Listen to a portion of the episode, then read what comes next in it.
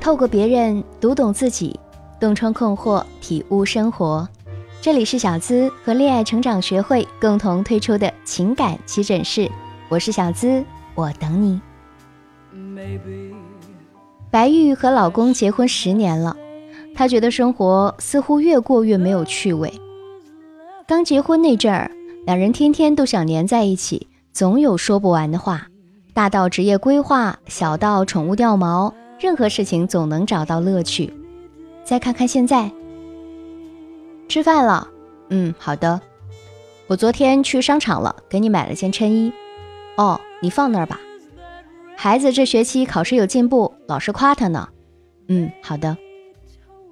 知道的明白他们是两口子，不知道的还当他们是初次见面呢。这种疏离的语气都让人感觉不到温度。是什么时候，他们之间开始变成了这样呢？白玉也想不明白。她只记得生完孩子、带孩子的那几年，她特别忙，每天累得连话都懒得讲。对于老公提出的问题，她大多都是应付，根本没往心里去。孩子再大点了，老公天天在公司里忙，忙着加薪，忙着升职，每天下班之后，除了吃饭就剩下睡觉了，和他也说不上几句话。开始，她也能理解他的辛苦，总是把任何他需要的东西都备好，做个好妻子。可渐渐的，她总觉得老公变成了一个毫无情趣的人，结婚前的风趣幽默，结婚后的温柔体贴，通通都不见了，取而代之的是两个人之间的客套，看似相互关心，却再也无法温暖彼此的疏离。这样的生活像一杯温吞的水。缺少了激情的点缀，难道成熟就意味着要把爱情过成自己最不喜欢的样子吗？白玉很是无奈。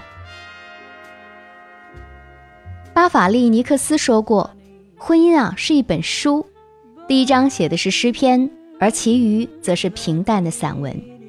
即使再热烈的感情，大多也都会在婚姻的繁琐中归于平淡。生活大都如此。”只不过，有趣的人能够更容易发现生活中的乐趣，而无趣的人则只能抱怨他的索然无味。有人说，婚姻就是两个人搭伙过日子，过得下去就行了，没必要要求太多。也有人说，爱情和婚姻虽然都不是尽善尽美，但也不能得过且过的混日子啊。小资觉得，不管什么时候。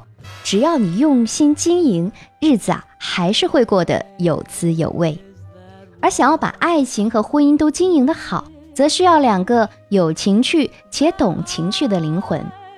懂得生活情趣的男人未必有多么浪漫，但至少他会陪你说上几句心里话，让你心安。有情趣的女人不一定多么美貌，但她会让你笑口常开。她可以是你的开心果，也可以是你的安慰剂。生活中，我们都难免有些时候因为一些小事儿影响心情而为此发怒。如果这个时候你身边有一个有情趣的男人，他就总能想到办法让你的怒火平息。有时候他的一句话，甚至是一个表情，就能够让你在上一秒还是怒气大发，下一秒却捧腹大笑。而一个懂得情趣的女人，也会适时的给你一些安慰或者一个拥抱。让你的心情慢慢平复，直至恢复状态。那么，我们究竟该如何才能找到或者成为一个有情趣的人呢？你可以联系我的助理咨询师的微信“恋爱成长全拼零零八”，让我们手把手教你婚姻里的调情术。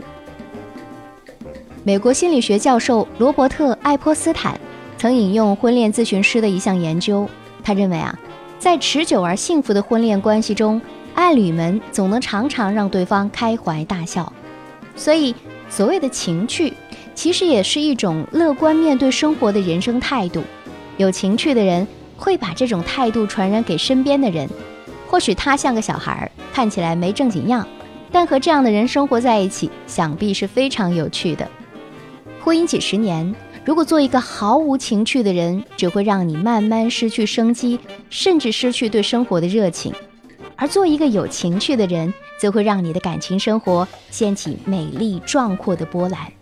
那么，我们该如何成为一个有情趣的人呢？第一，谈话情趣化而不是情绪化。生活中啊，我们经常会面临这样的场景，比如老公晚归或者失约，你通常会怎么办？我想，多数人的应对方式是这样的：带着怒气，一通电话打过去。你怎么还没下班啊？怎么还没回来啊？你到底有没有把我放在眼里？你是不是根本就不想看到我？于是，原本已经在回家路上的男人可能会更晚回来，或者以后都很晚回来。这种就是情绪化的应对方式，它只会让男人觉得面对你是一件很有压力的事情，从主动到被动，以至于越来越不想看到你。而情绪化的应对方式是这样的：首先，在他晚归或者离约定的时间还有几分钟的时候，先给男人打个电话：“亲爱的，你到哪儿啦？这几天下雨，视线不好，你不要太赶了，安全最重要哦。我在家等你。”也可以再略带一点小心机的补一句：“今天天气不好，我刚才去买菜的时候都差点摔倒，你开车辛苦了，我给你炖了你最爱的莲子羹，等你哦。”这通电话既贴心又让男人觉得暖心。只要是心里还有你的男人，他一定急着往家赶。还是老婆最疼我。当他回来后，还可以再来上这样一句。也就几分钟的事儿，怎么就觉得非要看到你才踏实呢？搞得我自己都不好意思啦。如此一来，一方面调动了男人的情绪，让他意识到迟归会让人惦记；另一方面，你把情绪转化成了情趣，不仅会让男人觉得下次不能晚归，还对你们的感情起到了一定的升温作用，让他意识到你对他的爱。第二，想要拥有有情趣的婚姻。首先啊，你得是个有趣儿的人。苏秦说：“找个有趣的人结婚最好，这比钱财外貌所带来的快乐都要持久得多。再美好的生活都会被平淡沉沦了热情，而唯有情趣能够让你跟强悍的现实打个平手。有趣的人，一碗粥也能喝出玫瑰的气息；有趣的人，总能让人开怀一笑，让平静的水面。”荡起点点涟漪，让生活变得有滋有味儿。我有个朋友，他就说起有一次跟老公吵架，老公骂他：“瞧你个死人头啊！”他觉得不能这样下去，于是他左顾右盼地说：“死人头在哪儿？死人头会动，这难道是诈尸了吗？”老公顿时被他无辜又搞笑的样子逗乐了，一场战争烟消云散。而且在老公工作不顺利或者心情不好的时候，她都会装扮成小猫咪或者垃圾桶，听他讲心事或者发牢骚，之后再根据自己的判断进行鼓励或者引导。亲爱的老公，请相信，不管什么时候，我都会陪在你身旁。而且你这么厉害，一定能够渡过难关的，加油！一句支持的话，一份不离不弃的温暖。不仅让她成为老公心中有趣的人，而且也让她老公变成感恩的人。情人节、七夕、五二零，她总是能够收到不同的小礼物，当然她也会回馈，自然让两个人的感情更加甜蜜。第三，培养幽默感是塑造有趣生活的开始。美国现代作家彼得森曾经就这样解读婚姻：婚姻的艺术在于。不要期望丈夫是带着光环的神，妻子是飞翔的天使。不要要求对方十全十美，而要培养韧性、耐性、理解和幽默感。而婚姻中的两个人本身就是一场漫长而琐碎的相处，生活的有趣味儿比相爱更重要。所以，培养幽默感是夫妻关系的润滑剂、催化剂，也能适度的调节气氛。缓解摩擦，从而增进感情，让婚姻生活更加美满。王小波给李银河的信中有这样的文字，他写道：“咱们应当在一起，否则就太伤天理了。习惯多么可怕，就像人习惯空气，鱼习惯水，而我习惯爱你。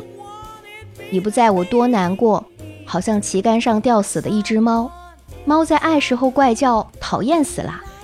可是猫不管情人在哪儿，总能找到它。如果被吊死在旗杆上，它就不能了。我就像它。这些话卖萌又自黑，却不让人觉得轻佻浅薄。要是搁在当下，那就是十足的段子手。一生放浪桀骜的王小波，在挚爱面前欢脱又热诚，让人觉得只要跟他生活在一起，总会被感染出一股活力，会不由自主的就过得生机勃勃。我们也可以打破和伴侣原有的相处模式，学习幽默，用适合自己的方式去卖萌。不会说可以写信，不会写信可以用微信语音，甚至可以用当下最流行的方式——抖音小视频来表达自己独特的爱意。总之，当你又逗逼又快乐时，你身边的那个人也是会被你不自觉的感染的。因为爱着，为他做些傻事儿又何妨呢？你可以添加我的助理咨询师的微信“恋爱成长全拼零零八”，是“恋爱成长全拼零零八”哦。婚姻不易，让我们为你找到生活的热情，让平淡的日子变得丰盈。婚姻里有再多的荆棘泥沼又怎样？昂起头，笑对苍穹；俯下手，乐对伴侣。如此，便能感受到更多的清风和煦，阳光美满。我是小资，本期节目就和你分享到这儿，下周我们不见不散哦！我在这里等你。